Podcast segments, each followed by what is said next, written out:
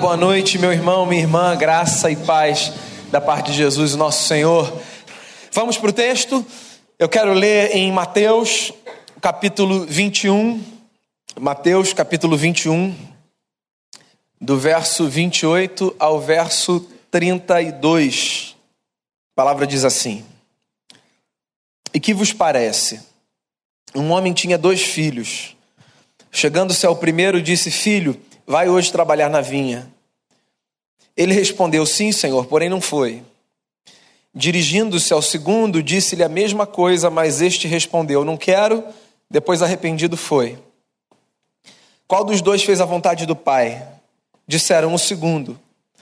Declarou-lhe Jesus: Em verdade vos digo que publicanos e meretrizes vos precedem no reino de Deus. Porque João veio a vós outros no caminho da justiça e não acreditastes nele, ao passo que publicanos e meretrizes creram. Vós, porém, mesmo vendo isso, não vos arrependestes, afinal, para acreditardes nele. Vamos orar? Senhor, eu quero colocar diante de Ti o nosso coração, pedir que essa palavra nos seja fonte de inspiração, que ela seja um alento para nossa alma, que ela seja confrontadora no que tiver que ser, que ela reafirme a nossa confiança em Cristo e o lugar é, do arrependimento, da mudança na nossa caminhada. Perdoe-nos os pecados, nós sabemos que o temos e sabemos que só pela tua graça a nossa história se faz nova e bela todos os dias. E que a tua graça então se manifeste nesse lugar, nesse momento. Eu coloco a nossa vida diante de ti e peço que o Senhor nos fale então, em nome de Jesus. Amém. O contexto dessa passagem é o seguinte: Alguns homens se aproximaram de Jesus, inquietos e indignados, querendo saber com que autoridade Jesus ensinava as coisas que ele ensinava.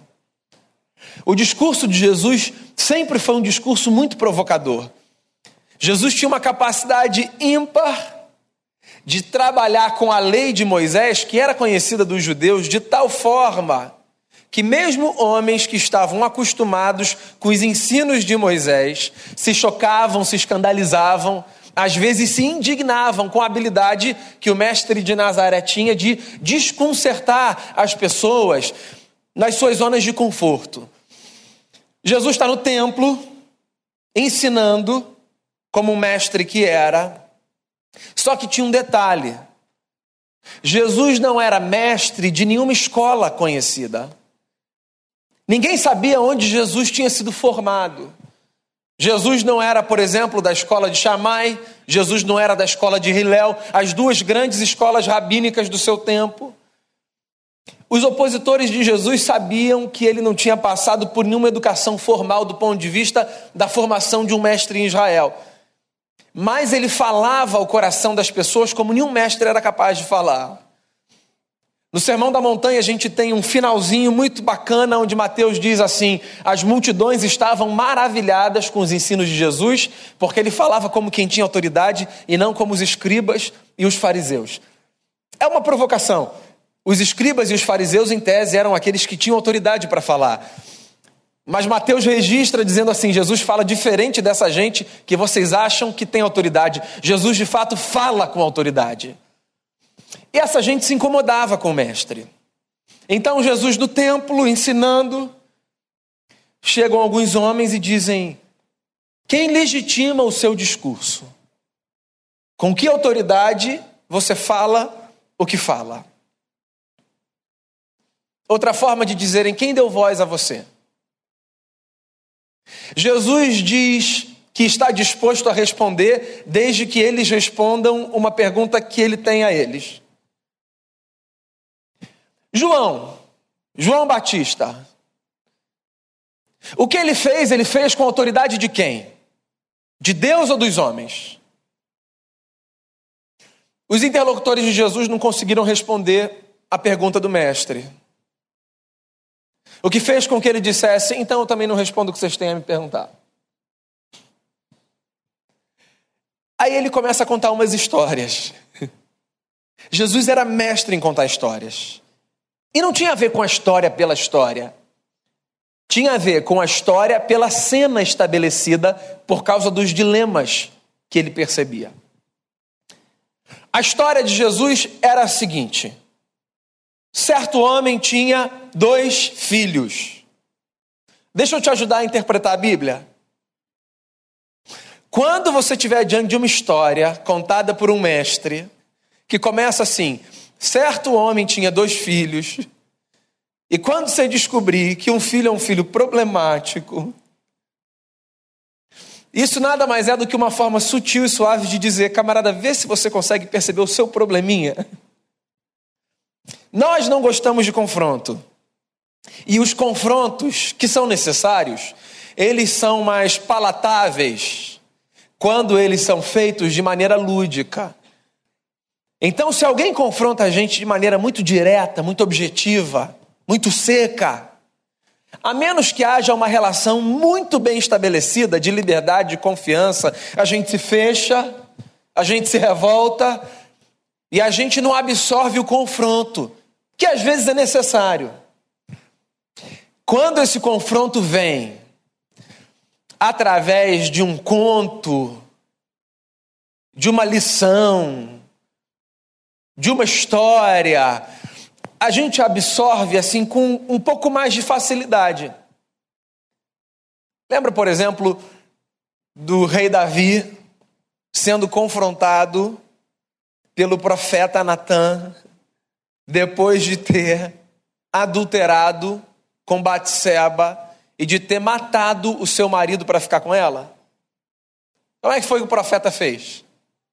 Sobretudo porque ele estava diante do rei, vamos combinar, né? Você confrontar um sujeito comum é uma coisa. Você botar o dedo na cara do rei é outra, né? Majestade, numa vila havia um homem muito rico, muitas ovelhas, muito gado. Tinha também um homem muito pobre, com uma ovelhinha só. Um viajante passava por ali. O homem rico quis oferecer ao viajante um banquete, hospitaleiro que era. Acontece, majestade, que ao invés de tomar uma das suas ovelhas, tantas que tinha, ele foi na casa do homem pobre, tomou a única que ele tinha e a matou e serviu como banquete para o viajante. O senhor acredita nisso, majestade? Lembra da reação do rei? Tragam-me esse homem agora. Quero a cabeça dele. O Natan era um homem de verdade. Porque o profeta, para dizer para o rei, majestade, esse homem é o senhor, é um camarada macho, né? Que ele podia falar assim: alguém vai contar o final da história, eu vou sair. Majestade, esse homem é o Senhor. Daí ele tem de engolir seco, né? Sabe quando a gente engole seco? Quando dá um clique, a gente fala: Nossa, é com a gente. Opa, sou eu. Acho que não é o fulano. Acho que é comigo. Então Jesus fazia isso. Lembra da parábola do filho pródigo? De novo, um homem tinha dois filhos. Um filho sai, o outro fica. Essa parábola foi contada, lembra disso? Para homens religiosos que não conseguiam entender como Jesus sentava à mesa com publicanos e pecadores. Aí Jesus conta uma história dizendo: será que vocês não são como esses filhos que não desfrutam da presença do Pai porque se portam como trabalhadores que só querem performar para mostrar para o Pai quão bons vocês são, para que vocês então se percebam como dignos de alguma coisa. Bem, aqui está acontecendo exatamente a mesma coisa. Homens que querem questionar Jesus sobre a maneira como ele faz o que faz, sobre a forma como ele age, com quem ele interage. Um homem tinha dois filhos. E ele disse para o primeiro: Filho, vai hoje trabalhar na vinha. Daí o filho disse: Claro, pai, eu vou sim. E não foi. E ele disse para o segundo: Filho, eu quero que você vá também trabalhar na vinha hoje. E o segundo, diferente do primeiro, disse: Não vou. Mas depois ele foi. Quem fez a vontade do Pai? Pergunta Jesus. Olha só, existem duas formas de se entender esse texto: uma forma superficial e uma forma um pouquinho mais profunda. A forma superficial é a maneira automática de você ler esse texto como se o que estivesse em jogo aqui fosse Jesus mostrando qual é a atitude certa e qual é a atitude errada. Porque eu não sei a você, as minhas duas atitudes de certa forma parecem erradas. A do segundo também não é tão bacana. Lembra do contexto de Jesus? Jesus não é um camarada da pós-modernidade, onde as relações de pais e filhos são relações tratadas quase que na horizontalidade. Jesus é um judeu do primeiro século, um homem que faz parte de uma cultura onde a figura do pai era honrada sobre todas. Ninguém naquele tempo diria a um pai não diante de uma recomendação do seu Senhor, do seu pai, da inspiração da sua vida. As duas atitudes aqui parecem estranhas. Jesus não está mostrando para a gente que tem uma atitude certa e que tem uma atitude equivocada. Jesus está mostrando para a gente que existem duas dinâmicas de vida. A primeira dinâmica é a dinâmica do filho que olha para o pai e sabe que o pai é o pai e que consente com tudo aquilo que o pai diz mas que quando sai da presença do Pai, simplesmente ignora o fato de que o Pai é Pai e existe e age como convém o seu coração. A primeira dinâmica apontada por Jesus é a dinâmica da relação performática com o Pai. É a dinâmica da relação teatral é a dinâmica da relação da pretensão. Assim, eu vou para a igreja, porque se eu não for lá, vamos combinar? O que, que Deus vai pensar de mim, né? Eu vou fazer esse negócio, porque assim, eu quero que fique tudo acertado com o Senhor. E não quero ter nenhum motivo para que ele diga assim: olha, tá faltando alguma coisa aí, porque não tá faltando nada. Eu fiz aqui o checklist, ó, tá tudo ticado. E qualquer coisa que o meu senhor disser diante de mim, eu direi a ele: claro, claro, Senhor. Uma vez Jesus contou outra história, para mim, uma das mais impactantes. Ele disse assim: Quando o filho do homem vier na sua glória, ele separará as ovelhas dos bodes. E ele porá as ovelhas à sua direita, e ele porá os bodes à sua esquerda. E as ovelhas, ele dirá: Venham benditas do meu Pai porque eu tive fome, vocês me deram de comer, eu tive sede, vocês me deram de beber, eu estava nu, vocês me vestiram, eu estava preso, vocês me visitaram. E aos bodes ele dirá: Apartai-vos, vós que praticais a iniquidade. Eu tive fome, vocês não me deram de comer, eu tive sede, vocês não me deram de beber, eu tive frio, vocês não me vestiram. Eu estive preso, vocês não me visitaram. Jesus continua essa história, culminando para o seu fim, e diz assim: Tanto as ovelhas quanto os bodes perguntarão: Quando foi que fizemos isso? Ou quando foi que deixamos de fazer isso? E a resposta será: Sempre que vocês fizerem a um dos meus pequeninos, a mim vocês farão. Sempre que vocês deixarem de fazer a um dos meus pequeninos, a mim vocês deixaram de fazer. Qual é o ponto da história? O ponto da história, que muitas vezes a gente não percebe, é que a nossa relação com Deus não é medida nem experimentada apenas nos momentos em que a figura de Deus nos é consciente, momentos que a gente pode pretender alguma coisa. A nossa experiência com Deus é, sobretudo, medida naqueles momentos em que a presença de Deus não nos é consciente, mas que não deixa de ser por isso real.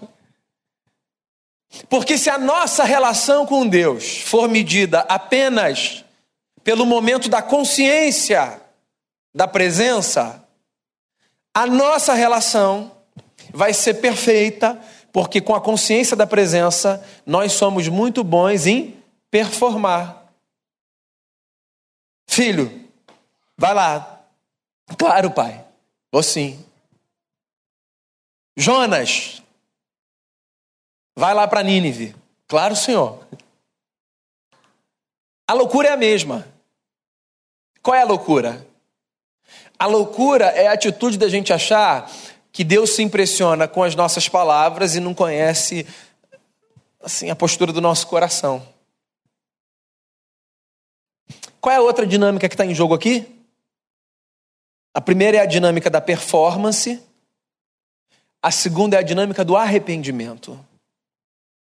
Eu acho engraçado, tem gente que levanta uma bandeira e que diz assim: esse negócio de se arrepender ele é doido, ele revela fraqueza, e ele não é assim, não, não é um negócio para mim. Não sei se você já viu gente assim. Bate no peito e diz assim: Ó, tudo que eu fiz eu banco. Me arrependo de nada que eu fiz. Faria de novo. Aí vem aquelas frases assim, da profundidade de um pires: vida é uma só. Sei o quê? Carpe diem. Aqueles hashtags, todos. Como assim? Não se arrepende de nada? De nada. Mas eu queria bater um papo com você, se essa pessoa. Eu preciso conhecer alguém que não tem nada de que se arrependa. Porque eu tenho tanta coisa de que me arrepender. Tanta coisa. Tanta escolha errada. Tanta palavra maldita. Tanto desejo equivocado tanto olhar torto, tanto problema para ser consertado. Não é assim, não. Como assim a gente não tem do que se arrepender? Eu vou repetir um negócio. Não tem a ver com a atitude, tem a ver com a dinâmica. A atitude do filho, segundo, assim, também não foi a melhor. Não, não vou. Mas a dinâmica muda tudo. Porque o não, não vou foi depois acompanhado por um. Calma aí, deixa eu pensar melhor. O meu pai. Meu pai está falando para eu ir. Meu pai está pedindo, meu pai está mandando, depende do nível de relação, né? Que fase da vida se está. Por que não? Eu vou. Olha só, existe um negócio na nossa vida chamado consciência, que é um negócio fascinante. Fascinante. Parábola do filho pródigo, que eu citei ainda há pouco, ela tem uma curva, né? Que na verdade assim, ela é mais assim do que assim, tá? Então, o filho está aqui na casa do pai, e aí ele faz uma escolha,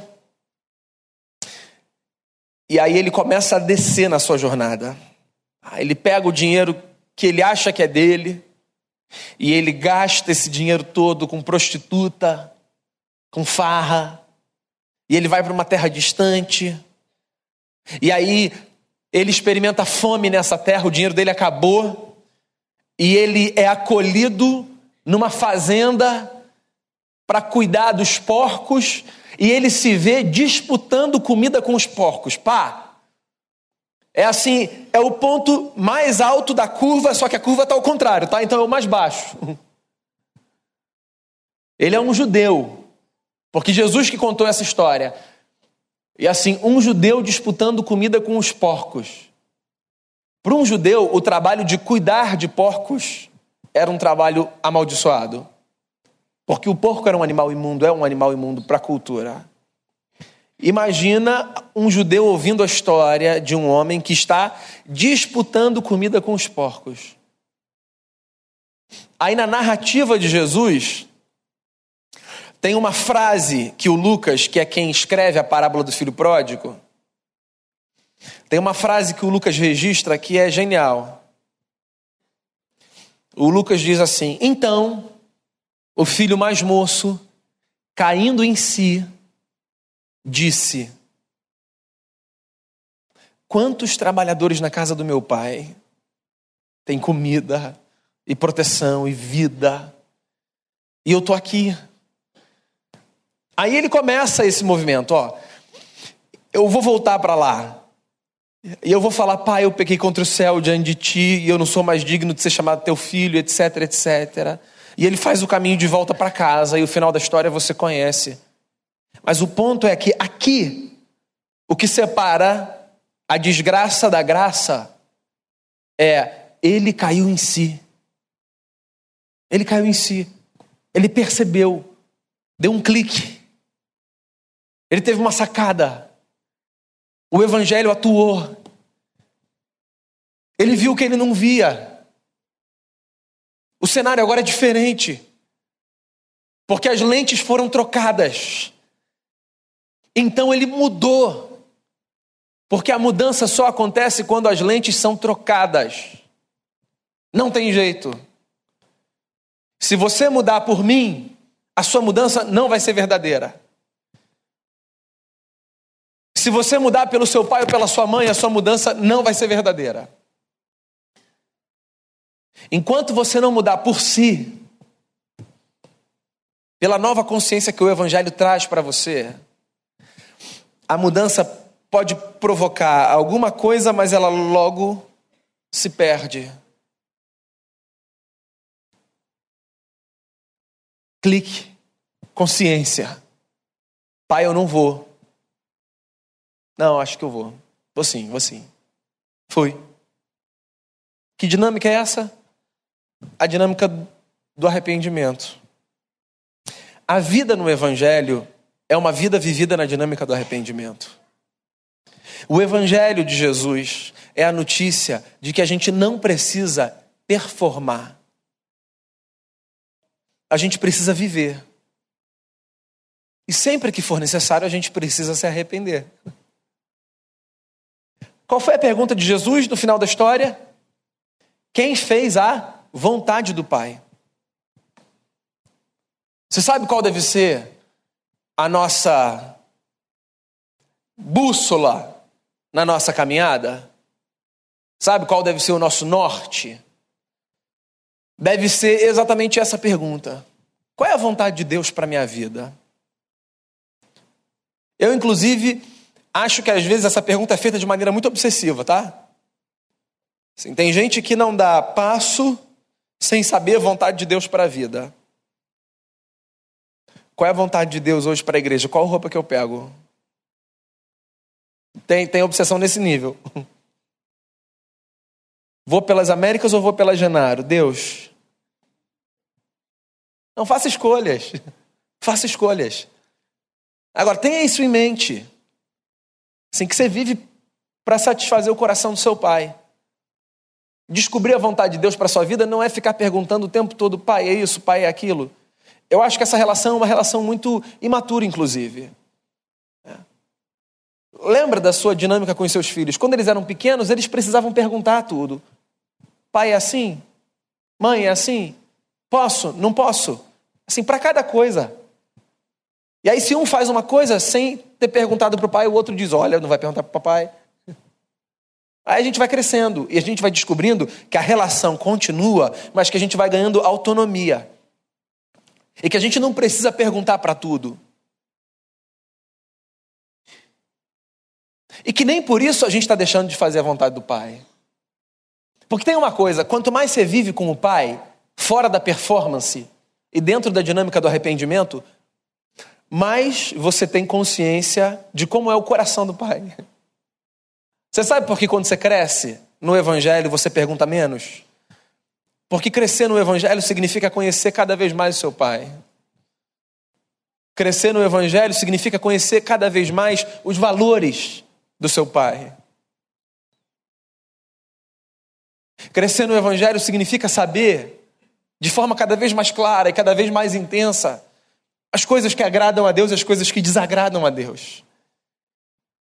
De tal forma que nem eu nem você precisamos ficar perguntando o tempo todo, como uma criança insegura pergunta. A gente anda, a gente escolhe, a gente age. E porque a gente é quem a gente é, quando a gente erra, a gente diz assim: Pai, perdoa, a gente errou, tá? Falei que eu não ia, mas eu vou. Ou eu falei que eu ia, mas eu não vou, dependendo do cenário. Lembra do Pedro? Um homem que precisava de experiências repetidas com Jesus, de reafirmações. Três vezes negando, três vezes sendo perguntado: Você me ama? Três vezes o lençol baixando. Nessa experiência do Pedro, você me ama? Jesus disse assim: Pedro, guarda uma coisa. Se converta e apacente as minhas ovelhas. Eu acho que se alguém chega para mim e diz assim, Daniel, olha só, se converta, tá? E continue a fazer o que você faz na igreja, eu falar, que isso, cara, tá louco? Como é que você está dizendo que eu preciso me converter?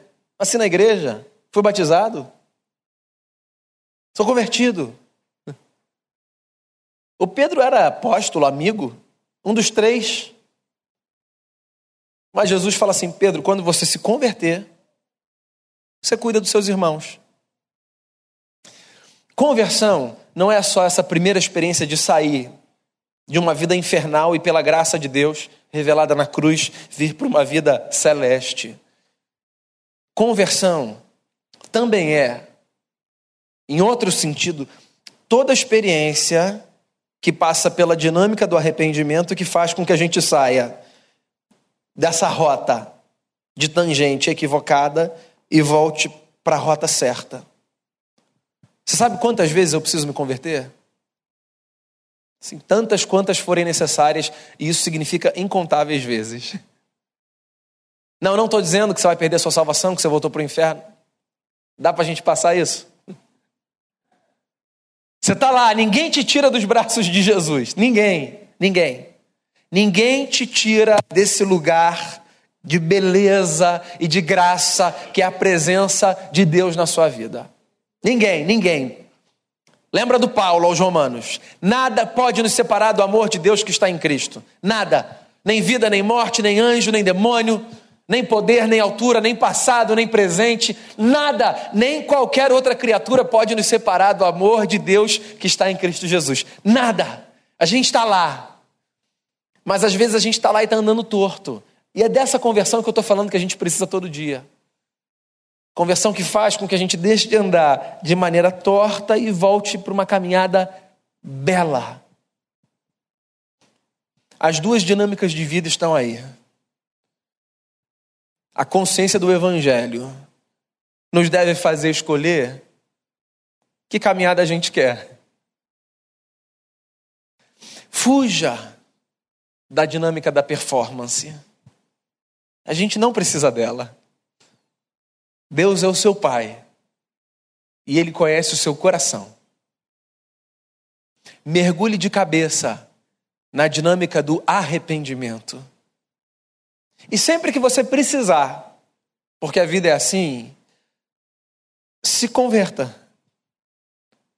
E diga, pai, eu disse não, mas era sim. Ou pai, eu disse sim, mas era não. Salmo 139. E com ele eu fecho a nossa reflexão. Seja ele nessa noite a minha oração, sobre a minha vida e sobre a sua vida, para que a dinâmica do arrependimento nos afaste cada vez mais de qualquer tentativa de performarmos diante de Deus. Senhor, tu me sondas e me conheces. Sabes quando me assento e quando me levanto, de longe penetras os meus pensamentos. Esquadrinhas o meu andar e o meu deitar e conheces todos os meus caminhos. Ainda a palavra me não chegou à língua e tu, Senhor, já a conheces toda. Tu me cercas por trás e por diante e sobre mim pões a mão. Tal conhecimento é maravilhoso demais para mim. É sobremodo elevado. Não o posso atingir. Para onde me ausentarei do teu espírito? Para onde fugirei da tua face? Se subo aos céus, lá estás. Se faço a minha cama no mais profundo abismo, lá estás também. Se tomo as asas da alvorada e me detenho nos confins dos mares, ainda lá me haverá de guiar a tua mão e a tua destra me susterá. Se eu digo as trevas com efeito me encobrirão, e a luz ao redor de mim se fará noite, até as próprias trevas não te serão escuras. As trevas e a luz são a mesma coisa, pois tu me formaste, formaste o meu interior, tu me teceste no seio de minha mãe, graças te dou, visto que por modo assombrosamente maravilhoso me formaste. As tuas obras são admiráveis e a minha alma sabe muito bem. Os meus ossos não te foram encobertos quando no oculto fui formado e entretecido como nas profundezas da terra. Os teus olhos me viram a substância ainda informe, e no teu livro foram escritos todos os meus dias, cada um deles escrito e determinado, quando nenhum deles havia ainda. Quão preciosos para mim, ó Deus, são os teus pensamentos, e como é grande a soma deles. Se os contasse, excedem os grãos de areia, contaria, contaria, sem jamais chegar ao fim.